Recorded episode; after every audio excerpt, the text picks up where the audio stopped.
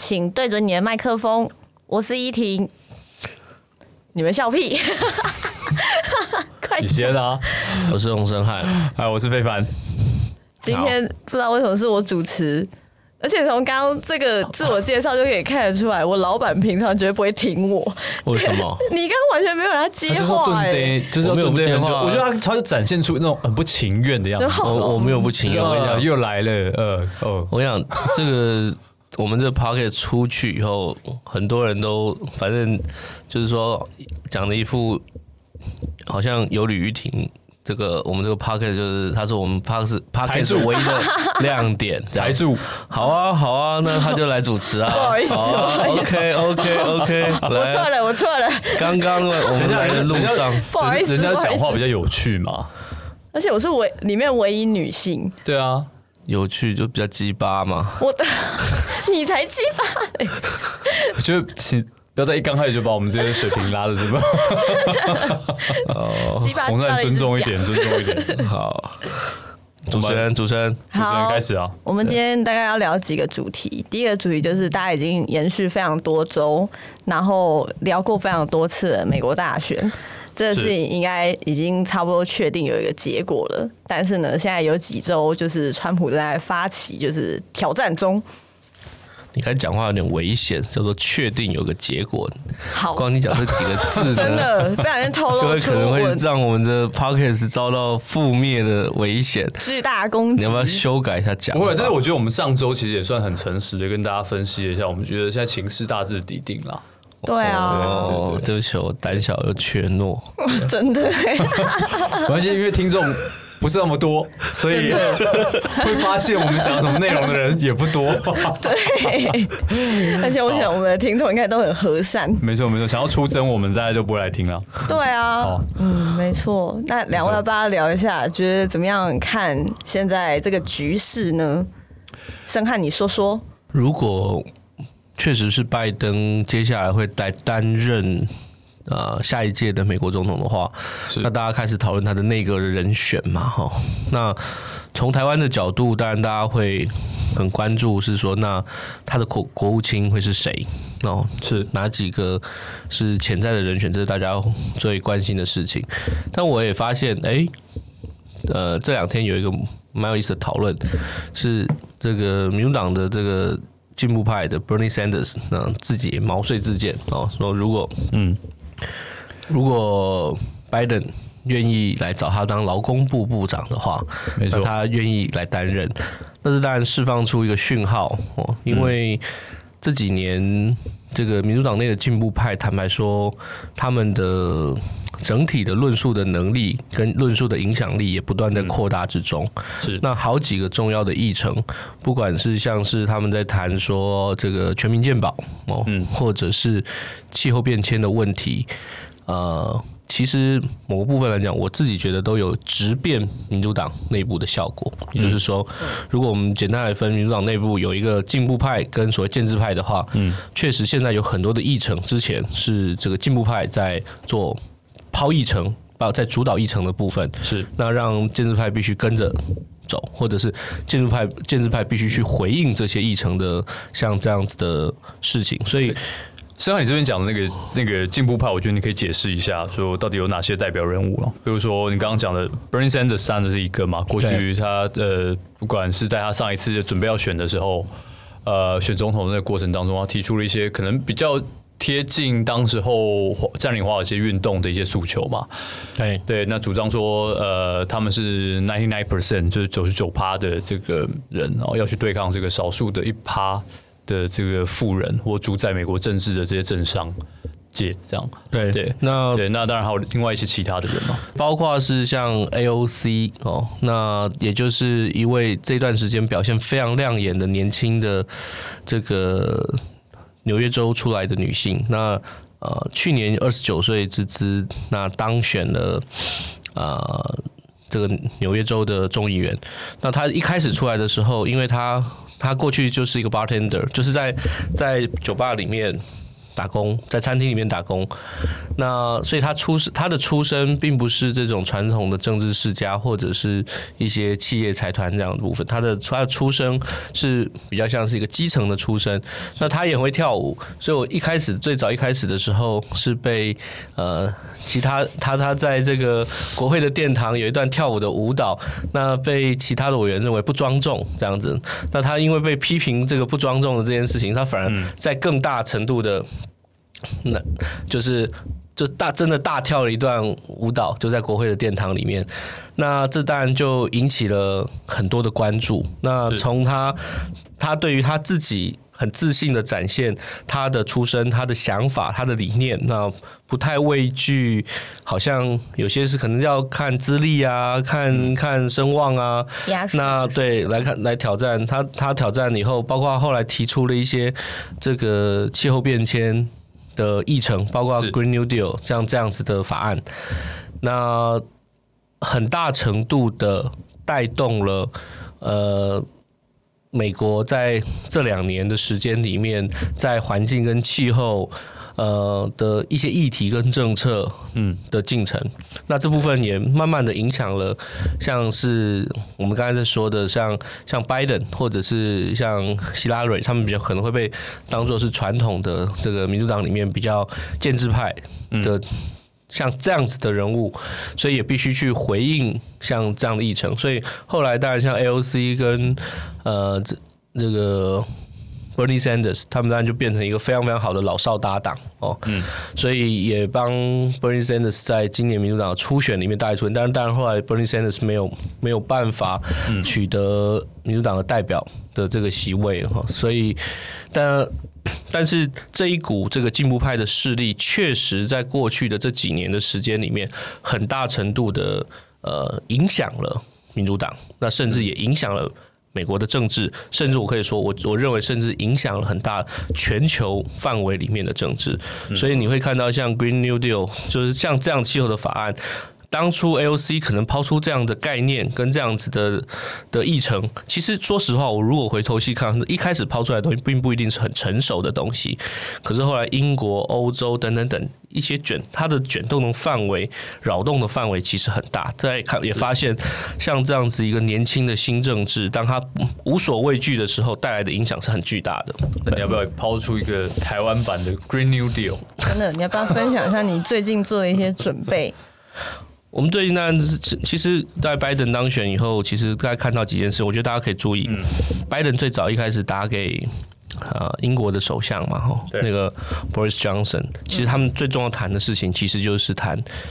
呃，当然，他们谈一些两国之间的一些问题，谈欧盟的一些问题，那但是后面其实也是谈到气候变迁的这个问题。是，所以目前其实看到拜登跟几个不同国家的元首在通话的过程里面，都是谈到气候的问题。是，所以看起来在整体这个气候危机的议程上面，随着拜登的当选，我自己觉得就台湾的部分，我们必须去面对这件事情了，恐怕很难。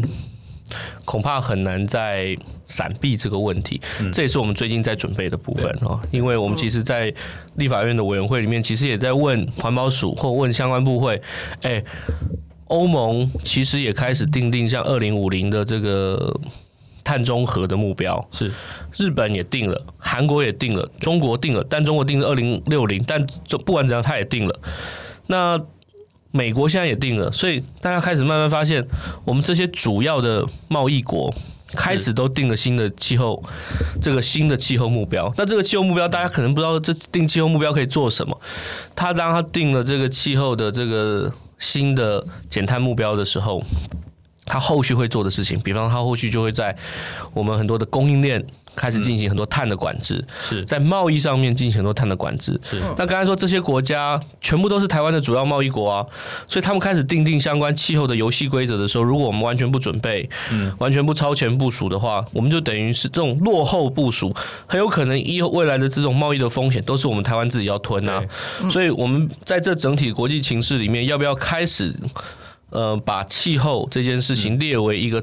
甚至是经济的产业的竞争力的一个重要的因素。嗯，那我觉得这是慢慢我自己在在立法院里面，甚至在党党内、民进党内，我们也不断在呼吁这件事情。这这当然我们会有接下来会有相关准备，大家可以等着瞧，这样子。嗯，其实其实为什么会谈到那个气候这个事情？其实因为有，我觉得有一部分大家最近在谈这个供应链重组嘛，我们也意识到说越来越多的这个国际的大型的厂商，哦，不管其实但我们我们最知道，大家就像 Google、Facebook 这些，大家不断说强调说自己在未来的这个呃公司希望能够使用绿能，嗯，或者说能够支持更多使用绿能的这个产业，对，那。呃，这大概是我们比较知道的部分，但但实际上供这个供应链的重组跟气候变迁这件事情，或或者说未来是不是有更多的厂商会使用，会会主张自己也要使用这个呃，就是呃绿能或再生能源的部分，哦，这个其实也是我们在准备。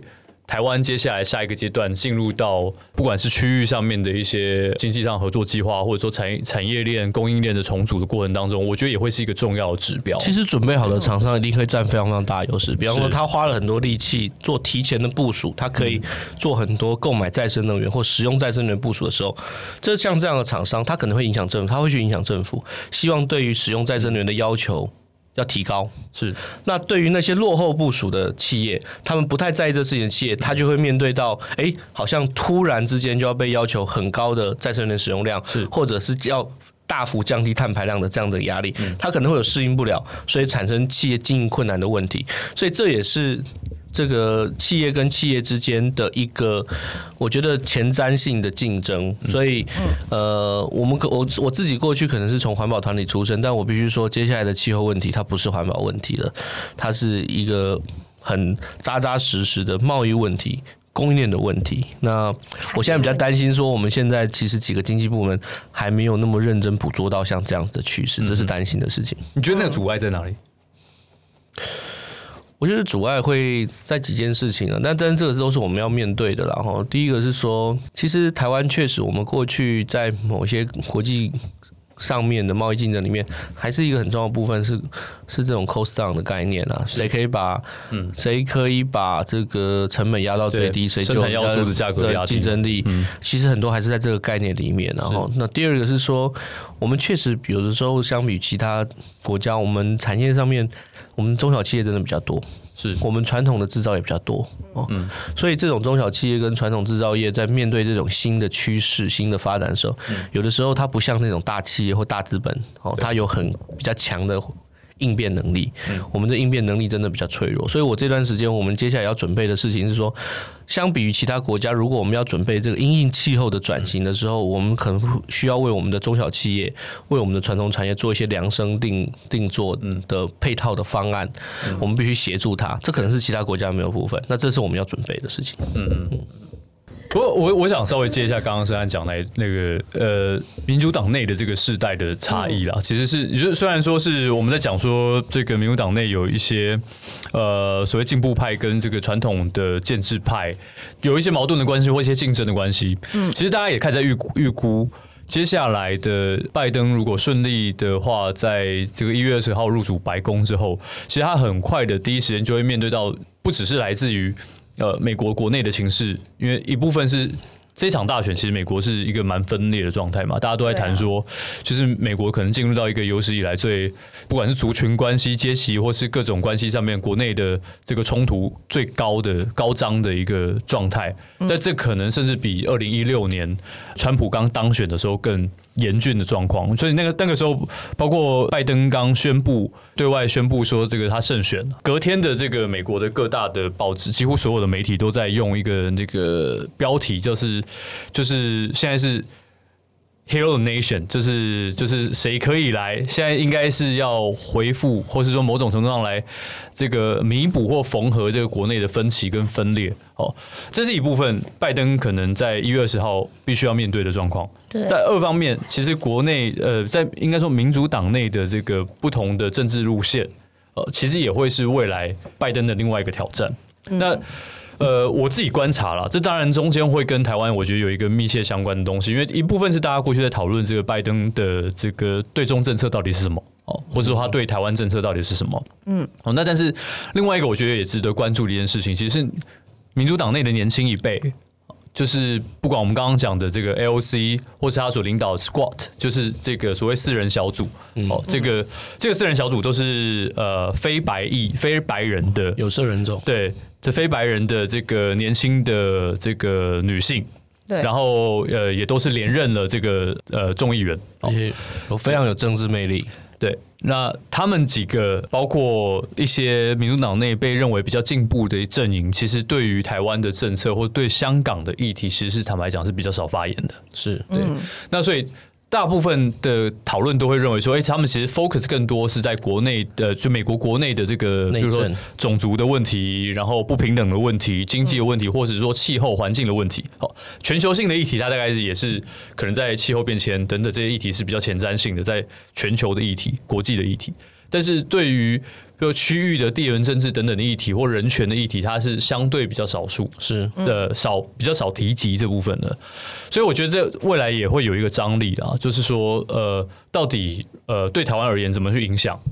嗯，包括像 AOC 这些人，让他们认知到说呃香港的状况，呃跟台湾的状况，或者中国在这个世界当中扮演的角色，嗯，我我觉得这也可能会引导了这个民主党内的一些呃政治路线的这个这个走向啊，对。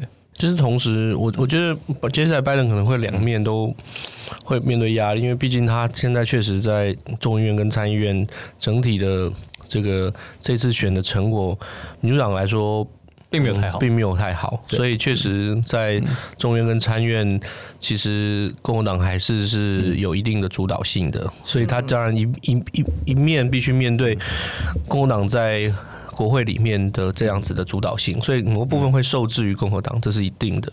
但是同时，这些年轻的，刚才说年轻的进步派又开始慢慢的羽翼成熟，是那开始成为一个新的标志性的力量。是，所以拜登在这里面，呃，面对这不同的脉络、不同的价值之间，他要怎么做选择，怎么平衡？那可以拉出呃一个什么样新的作为？我觉得这是非常非常值得观察的事情。嗯，对，嗯。呃，我觉得可以看一下，认真的去思考一下几件事情。第一个说拜登的这个呃对台政策的一些路线，其实我觉得有几个指标性的东西。我们前一阵子也跟大家聊到，第一个是说，在选前，其实拜登的包括透过他的这个国安的这个幕僚团队。呃，包括布林肯都出来说过好几次。第一个说，他强调说，这个他们认为美中之间需要竞争，但这个竞争呢，他们强调是一个要可控性的竞争，而不是一个这个呃灾难性的竞争。这个是他们在这个布林肯出来说话的时候，其实有曾经强调过的部分。哦，他们他们也认为说，这个美中之间竞争是势必的。哦，那但是还是要在寻求一些场域上面的合作。那当然，他对台湾的政策上面，他们其实可能呃，这个传统的民主党的阵营还是会比较倾向。于这个比较战略模糊的状态，就跟我们先前也聊过的，就是这一次的大选当中，其实战略清晰跟战略模糊一直是一个美国外交政策圈的讨论的焦点。嗯，对。但是看起来，川普阵营是比较倾向于，虽然他还是战略模糊，但是他是倾向于。慢慢趋向于清晰的清晰，清晰。对，那但是拜登呢，他大概还是比较主张某种程度上战略模糊哦。这个这个可以从一个指标上面来看啊，就是当时在选前几呃选前呃应该几周比较亲民主党的这个一些战略智库的一些学者啊，包括像 Bonnie Glaser 或者是这个 Richard Bush。那或者 Michael Green 这些人，他们曾经发表了一篇，就是 Toward a Stronger U.S.-Taiwan Relationship，就是未来要朝向一个更强韧的台美关系。这篇大概可以代表着某种程度上建制美国的外交建制派哦的想法。那这些人当然又是比较倾向拜登阵营的哦，但他们长期而言是比较反对川普这种单边式的或单边主义的这种外交政策。嗯，哦，那他们在那篇里面其实也提到几件事情啦。第一个，他们他们的立场大家都比较认为说维持战略模糊，不希望北京跟台湾有各有一方片面去改变这个台海现状，这大概是他们的主张。哦，不过他们也认为说持续授予台湾武器，必要的防卫性的武器，然后持续加强跟台湾之间的经贸关系。那这个是他们所支持的事情，所以未来大家可以想见的一个状态，因为这也是很多分析家在谈的，就是说拜登胜选的时候有可能重回多边体系嘛。嗯，那他们希望能够跟台湾不管是在我们讨之先前讨论的 TIFA 的谈判上面，是不是让台湾重回这个谈判？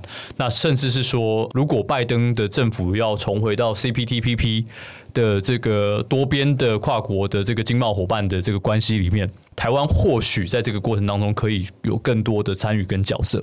那这也是他们可能会希望台湾能够重回多边体系的一种方式啊。这确实是，嗯，我我自己认为这确实是。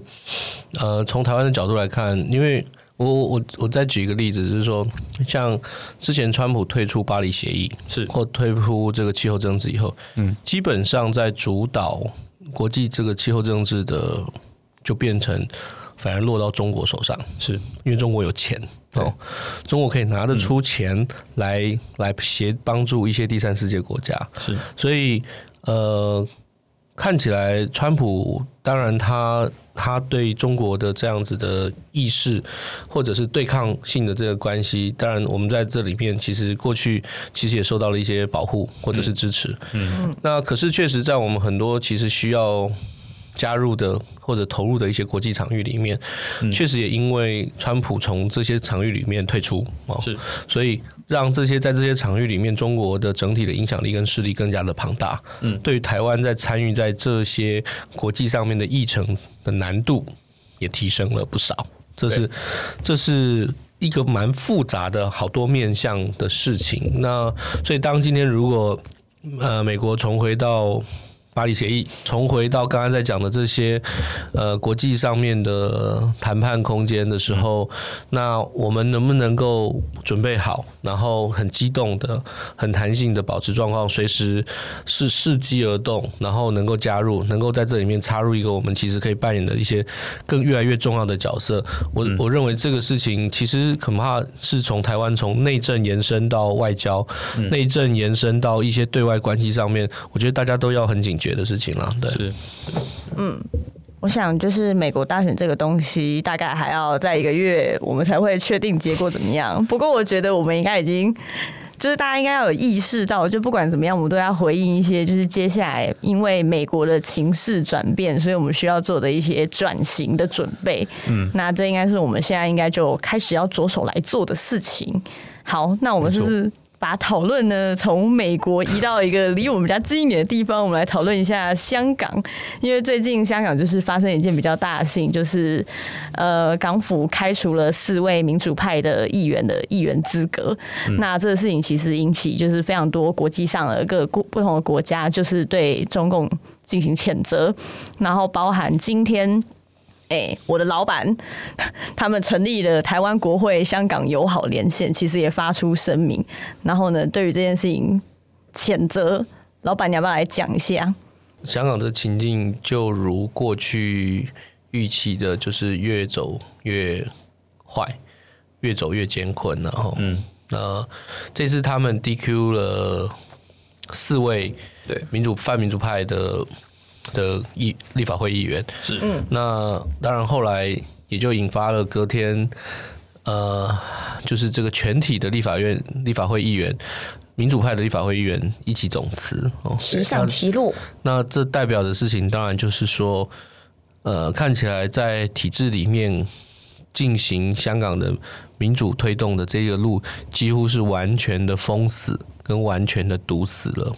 对，也就是说，我们一般在这些民主政治的场域，或者是我不要讲民主政治，很多人当然认为现在香港没有民主，但我们至少在很多的政治场域里面的拉扯，其实某些部分都还是会有体制内跟体制外伸缩之间的空间。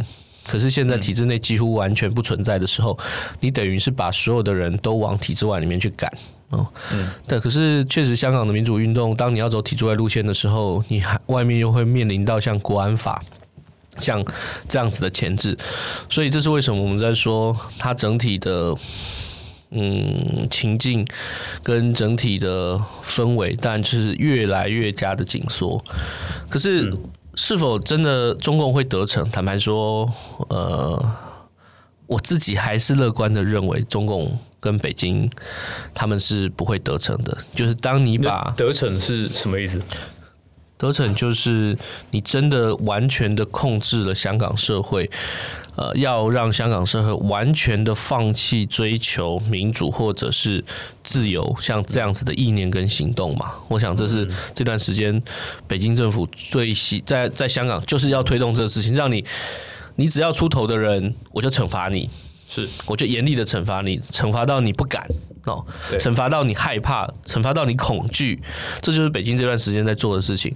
但我我自己还是觉得，至少我目前看到，我觉得北京不会得逞哦。嗯，当然这里面我你要说我乐观也是可以，可是我真的相信，当有一个社会认真的想要追求自由，想要追求民主，想要追求人权的价值的时候，这个种子当播下的时候，这不是你用这种强压式的方式就可以让它完全消灭的。我我只是我是不相信。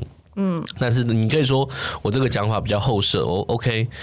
但是我们能够做的可能是像从昨天开始，Freddy 跟我们就开始在讨论说，我们再从台湾的国会这边来做一些声援。那接下来陆陆续续国会这边声援的动作会会会慢慢的退出，这样子。嗯，其实我自己是这样看这个事情。第一个是这个呃，一方面是香港的这个 DQ 立法会的。这个四位议员哦，包括这个杨月桥哦，嗯，呃，这些所谓泛民派的立法会议员，其实这这一次 DQ 的四个立法会议员，其实都是相对比较温和派的。嗯，坦白说，是过去甚至很多香港的本土派，或者是说自觉派的一些年轻一辈的运动者，常常会认为说，这些泛民的这个意见领袖都太过温和。哦，对，那。所以北京挑他这四个比较相对温和的人下手这件事情，我觉得它有几个几个重要的意义啊。第一个是，当然北京持续在测试这个底线。哦，所谓底线是说，他测试美选之后，美国大选结束之后，美国会怎么样反应，然后国际社会到底会怎么样反应？呃。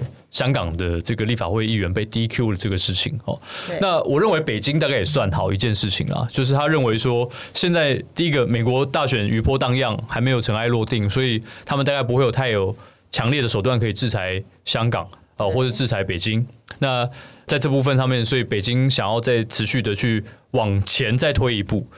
这个，我觉得有非常重要指标性意义，其实这也。代表了北京的想法，我我认为他也是反映了习近平的想法，就是习近平今天在美选结束之后，他并没有要就此收手。哦，嗯，他虽然等了一段时间，在美国大选这段时间，他相对来讲，你可以看到他出手比较少，对，比较看起来也在等待，也相对比较低调跟沉默一点。他们不希望在美国大选之前制造太多的，不管是在台海的冲突，呃，或者是说香港这方面，在被这个美国。呃，不管是川普还是庞佩奥，找到一些这个可以拿来操作的杠杆，所以你可以看到他们先前比较低调一点。但是，一选举结果出来，看到这个拜登的这个胜选，几乎是比较肯定。虽然北京还没有正式的去回应或承认这件事情，但他就做了这个动作。我认为他大概也是要挑战。呃，美国接下来反应会是如何？嗯，对。那当然还有另外一个背景啦，就是说，因为他们是先抛出了可能要 DQ 这个四四个立法会议员的讯息，嗯，然后后来很快速的在十一月九号的时候，美国财政部寄出了这这个四个香港的这个国安官员的这个制裁，对，所以他制这个美国在十一月九号制裁了四位这个香港的国安官员，对，跟这个呃一些警务人员，那那。北京在十一月十一号的时候再去 DQ 这四个，哦，所以他有一点一来一往哦。那这也我觉得他也代表了习近平其实并没有想要收手，他还是要向国际社会证明说，今天不管美国大选结果状况如何，香港是有控制之下的。香港香港就是在就是他的囊中物，他并没有要退。那二来他也笃定，就是国际社会在这一段等待美国大选。尘埃落定，确立他们未来对中国或者说某种程度对香港这个事情的反应之前，他们还要再下往前推进一步，就是要告诉国际社会说，今天香港还是在他掌控之中，他并没有要退，也不会因为新的情势的变化，习近平就放弃他全面管制香港、全面收紧香港社会这样的目标。我认为他背后大概有这几个。这几个意涵，嗯，那所以我觉得对我们来讲啊，对台湾人来讲，我觉得后面必须要关注的事情，其实因为他对香港的态度也连同会影响他对台湾的态度。对对，那你可以看到这两天，呃，美国大选结束之后，他持续的飞机在这个台湾的西南空域的扰台的行动，嗯，呃，包括前两天的这个呃两架次的这个运八等等一些这个继续在我们空域上面去这个对。去做扰乱或是侵扰的动作，这个状况会持续下去，也就代表说，他未来一段时间，他还是希望能够让在台海的这种呃侵扰台湾空域的这种作为，或是一种灰色地带的这种策略，仍然是一种这个准常态的一种行为了。嗯，就我认为他还是向国际社会释放出这样的讯息，然后他也在。等待，或是说在测试，接下来假设拜登胜选之后，他会对这个情势有什么样的回应？嗯、那我们看到，当然美国呃的回应非常大嘛，包括庞佩尔，庞佩尔今天讲那个台湾不是中国的一部分，对，对，对，对，对，对。那庞佩奥的这个在这两天的时候，对台湾又有非常大的琢磨嘛，包括因为 WHO 台湾变成一个禁用语，没错。这两天我们看到，我们很多朋友都在测试大西班，就是怎么怎么留言可以成功，然后发现 这个赖品瑜发现的这个冰油体可以 对，对可以成功的留言。但是庞佩友就更绝，庞佩友在 WHO 在这个禁止使用台湾这个词汇的同时呢，他也对国际社会宣布认为，呃，台湾并不是中国的一部分。好，那他也强调这个是这个美国的两大党。共和党跟民主党的共识，其实我认为这也是对北京一个很强力的反击。好，不过到目前为止，我们确实还没有看到这个呃准当选人哦，就是拜登或是他的身边的幕僚团队，呃，对这个事情有一个比较清晰的回应或是说法。哦，那也许他们这段时间还必须要再看呃美国大选整个开票状况，跟到最后这个一些重新计票的这个这个状况。不过这确实是值得我们关注的事情了。嗯。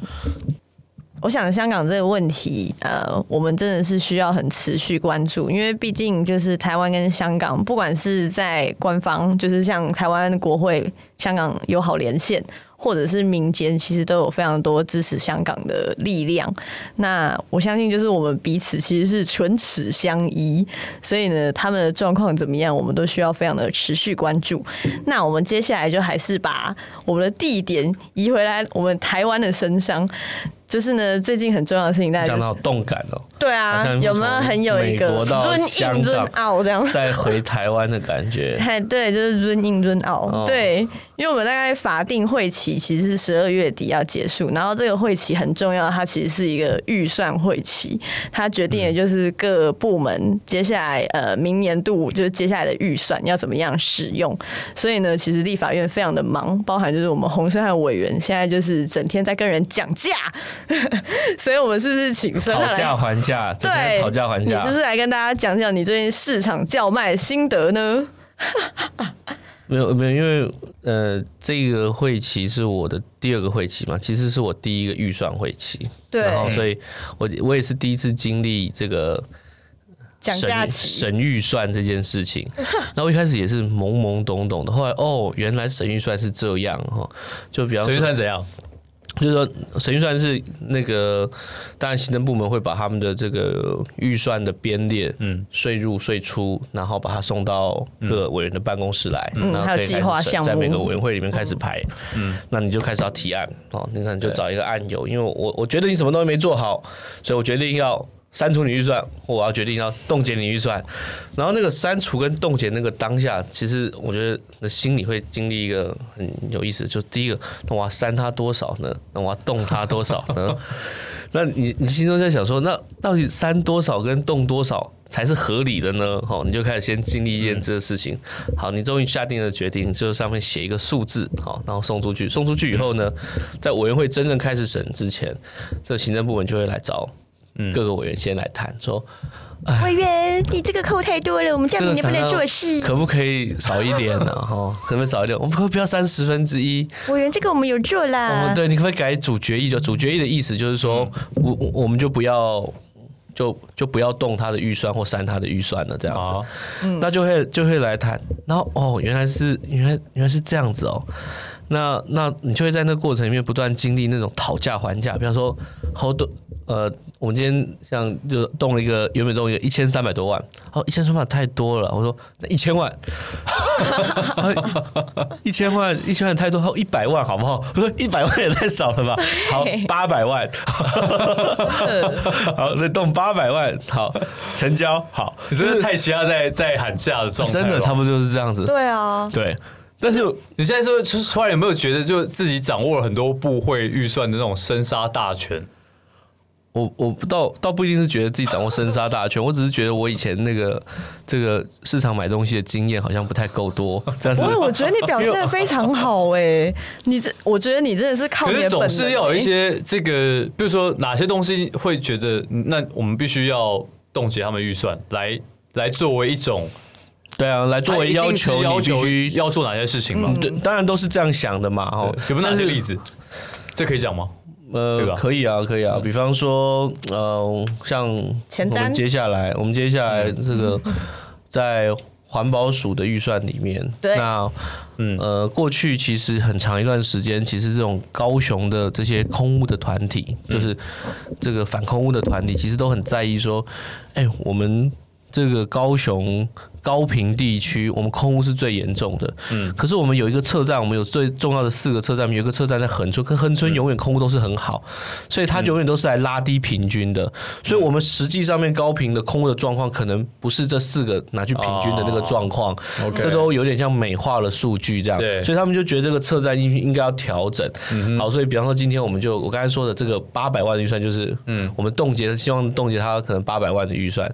对，那希望他要把这个。高频地区车站的重新的调整或者要增设的这个计划跟方案给做好，做好送进来，那有一个让社会大众公平，或者让社会大众来互相对话，做什么样的选择比较好。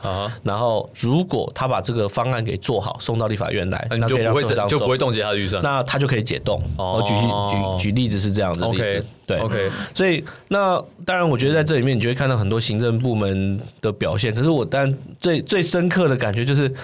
哇，真的很像，很像在 在菜市场喊价。那有几个资深的委员就说：“哎，申翰，你知道，真的这一这个多去市场买东西，对于省预算很有帮助。因为你有时候他跟你求情，有时候会一直在会战的时候，我要不要心软呢？我要心软，还是我要，还是我要这个一，我要我要我要坚持到底哈，我绝对不妥协。可是这妥不妥协？”呃，到底后面会带来的结果是什么？当然，他他都会说啊，你动这么多，哦，就没办法好好做这个事情啦，都会用这种方向，都会这方式讲。是，那你有时候心里在想说，少来，反正你也没有想好好做，就偶尔都会这种心，你就在在一个心理上面叠对叠的状况。其实我觉得，这正是我这呃现在当立立法委员的一个初体验。哦，那但是接下来我们当然还是会好好的把关，然后因为像我们卫环委员会，其实卫环委员会的预算都比较少哦。为什么？为什么？因为其实卫环委员会本来很多部会的预算，像劳动部，它这部分部预算预算规模就很小，它大部分可能都是使用一些基金啊什么的，就是有一些小金库哈，基金可以使用。但我我去那个交通委员会啊，我靠，交通委员会，呃，每一个都是基础建设、重大建设，都是基础建设，都是上百亿的，对，都上百亿。然后，所以我们卫环委员会冻结都是冻个什么几十万这种。然后我去到交通委员会，我说。我靠！你不动个你不动个一千万，不动个两千万，我觉得都会被看不起的感觉。真的，那边随随便便就动几亿耶，就是想说，我靠，我这是小媳妇在这边 讨论十万二十万的问题，人家都是几亿几亿在弄。对，但是讲到这个事情，我真的觉得我们一般大众对这些过程并不是那么了解。是，就是也也就是说，我们在国会的在审预算的过程，到底那个逻辑是什么？就是。其实我觉得社会大众并不是那么清楚这些东西，我觉得蛮值得做成一些 RPG 游戏的啊？什么？真的？为什么是 RPG？真的做做一些情境游戏啊？你进到那个情境里面，然后不，我们不是说一定要让行政部门很卑微的跟你求情，不是这个意思啊。可是这真的是，我觉得，当然立法院的预算的审查权是我们很很重要的事情，但是他可能有几个部分做不好。第一个是他可能预算的执行率不好，就是他之前编列的预算，可是他其实明明做不到，还编列，但他又不想砍掉，因为他怕砍掉以后，以后可能就也不能再从再编列这个数额，就你砍掉以后，可能就此都拉不回来了。这可能是有他的他的部分，他执行率不好。对，那有一些是确实有一些像像我们自己关注的议题，我必须承认有一些是我们都是很关注那种转型的议题，是不见得是在他原本项目做的好不好，而是我们希望他慢慢的要往另外一个新的方向来去转向。嗯。所以你会慢慢对它加加注一些新的要求。可是这些新的要求多半的时候，我们知道，心里知道，其实你要对它做新的要求的时候，他原本的资源可能就不是那么够。是，是。那当他你知道他要做一个转型过程，本来资源就不够的时候，你对于要不要砍他的预算，要不要动他预算，你就会多了好几层的顾虑跟考虑。所以确实比较多会是拿动预算来作为希望筹码。胁迫他用吃软吃硬的方式胁迫他慢慢往新的方向转的筹码，刚刚非常非非常说的筹码没有错，就是这样。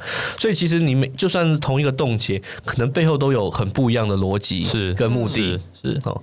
那这真的是在跟部会来谈的时候发现的一个哎新天地，原来是这样子啊，真的。哎，不过像会思考这些事情，比如说真的呃，我说比如说像深海你在想这些怎么转型的过程。就是怎么透过这个预算的讨论，然后是希望部会能够诶多关照一下这个转型过程会需要哪些政策上的调整。是国会里面有这样的力量或这样的声音是够的吗？其实我觉得或多或少都一些委员都都会还是会谈这件事情啦。嗯，那。所以大家还是会或多或少都会是做这样的要求，就是说我们会有一些因因为时代因为阶段，所以会有一些新的任务，希望他多做一些新的事情。其实或多或少，其实一些委员都还是会从这个角度去想这个事情。可是这个这个真的是一个拿捏。我我举一个例子，我今天我们可以在这边讲，在礼拜一的时候，当时我们就咨询的一个事情是关于这个。空屋基金，然后拿来补贴电动车、电动机车，哈，然后七骑燃油车的这样的一个做法。嗯，那当然我，我我当然坦白说，我我当然是一个电动机车的支持者，哦，嗯，但电动机车支持不是我支持某些品牌啦，哈，但是但是后来，因为我们现在某个部分就是同样的。同样的数额在补贴这七期的油车，那当然后面的状况变成我们的电动机车发展就很慢。是，那电油车的这段是今年就成长很快速，那我就拿这个东西出来咨询。那咨询完以后，因为其实咨询的时候可能讯息没有办法，因为时间有限，没办法讲的非常非常的完整。嗯，所以。今天咨咨询完以后，那那个我的脸书这个贴文下就被出征了，就有很多的一般的这个 油车的油车族、油车族，或者是他是还是觉得燃油机车，他就现在骑燃油机车。一般人真的都会觉得说，哦，我就是骑燃油机车啊。可是你硬要叫我改变，你要强迫我改变，难免心里都有一种不舒服的感觉。感觉加上我们现在电动机车的这个系统，坦白说，我自己觉得还是有一些问题。很多人说你的维修很长啊。然后维修很贵啊，这些事情，说实话，这都是我们在转型过程必须面对的问题。嗯，所以我们希望他往转型部分去做，可是要怎么兼顾到？原本可能像是一个燃油车、嗯、燃油机车的这个的这个族群，那他们还是会有一些他们基本的权益，你还是必须帮顾到。是，那这一收一放之间，我觉得我后这这当然是我很新的一些学习，就是在这里面，嗯、那怎么把话给讲清楚？所以当我们那个贴文的时候，大家都以为我是就是。我就是 Gogoro 的，就把 Gogoro 当信仰。我说我哪有当 Gogoro 当信仰？我其实就是讲出特定品牌了。对，你讲出特定品牌，没关系，我们可以逼，对，逼他。很多人觉得好像我就是在是不是在帮在帮某些特定品牌的电动机车在在游说？其实并不是，我对那个电动机车也是我也是有很多意见的。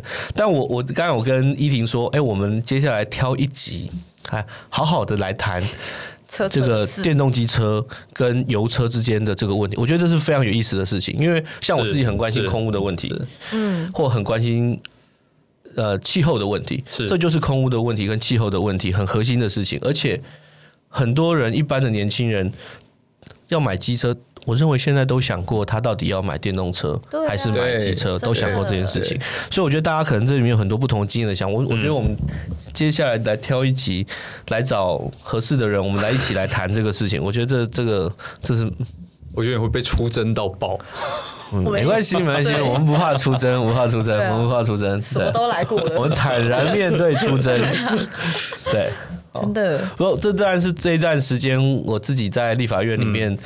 呃，以前可能是一个倡议者，我们谈一个价值，我们希望去追求这个价值。是，可是现在在想说，要怎么让这个价值在现实的政治运作里面让它成功，然后反弹的意见不要那么大，会受到影响的一些人，我们需要特别照顾他。嗯，OK，对。真的，你也可以跟大家分享一下你想要拍什么影片。你有没有觉得我很成熟？有没有觉得很成熟？有啦，好像还好吧，好像还好。我觉得我好成熟啊，好像还好啦。天哪，我刚刚在想说，你可能原本标准太低了。对，我觉得我非常成熟。天哪，我最近都想说我要夸奖我老板。我面对我面对你们这种冷嘲热讽，我都不会啊，不会不会。我觉得我都普通，真的普通而已啊。风轻，我觉得不得不讲，你真的很会谈预算。因为你这个人真的太爱计较了，就是你让他删一百，你还要他加很多事进来，就哇，那。我以为你还是删我好了，我觉得他们真的只差飙飙出这些话来。我是我我我是立场坚定，好不好？好不好？没有，我觉得你就是爱计较。我们是监督的立场坚定。我觉得你真的是以本能在进行，就是谈预算这件事情。就好在你真的不是站在就是退步的那一方，不然我们真的是会很难办。你不要，你不要这样。我我是立场坚定。我觉得真的是深刻感觉，哇！你这事办的这么好，吓死我了。不过我觉得下次那个油车电车事情，我们上次就想了一个很不错的一个企划。先不要讲，先不要讲，先不要讲吗？先不要，你你你讲出来，还是你觉得先要被一方出征了？会吗？哦，到底是什么呢？这里外不是人，真的。两边都想出征你。我觉得你就非凡一起做这件事。不要，我我觉得我觉得那一集我就我就请假好了。我跟你两个，我跟你讲，你真要来，我跟你讲，这真是。真的绝顶棒，这真是很有意思的事情。没关系，没关系。我觉得，我觉得，我就是要给你们两个。近近期内想到最棒的企划，请大家就是敬请期待。不是这种，就像你说讨论电车，有时候就像讨以前讨论 Uber 跟讨论计程车，我觉得这都是。我我就现在拿这题出来讲，真的是，这是，对啊，这是非常的大胆啊，真的非常大胆啊，就是你嫌我们的问题还不够多吗？自己开战场，我在替执政团队添麻烦。好，I'm so sorry. OK OK，好的，那我们这一集。应该聊到这里，那其实我们还是很希望大家可以多给我们一些回馈。不得不说，就是两位老板，就是非凡跟申翰，其实都非常的在意大家就是听完之后的听后感。我现在现在好像没有那么在意这件事情。真的吗？上次有人留言说，觉得申汉怎么这么有趣，然后觉得申汉比非凡年轻。你你有很在意吗？哎、欸，我觉得他真的是，我是他真的是错误了，就是他真的是 搞不清楚状况。我觉得这种这种听众是不认真的听众。我我我我我跟大家，我我是又年轻又成熟。我靠！算了，算了，好，谢谢大家。对，谢谢大家。那我们这集就这样结束喽，拜拜。拜拜。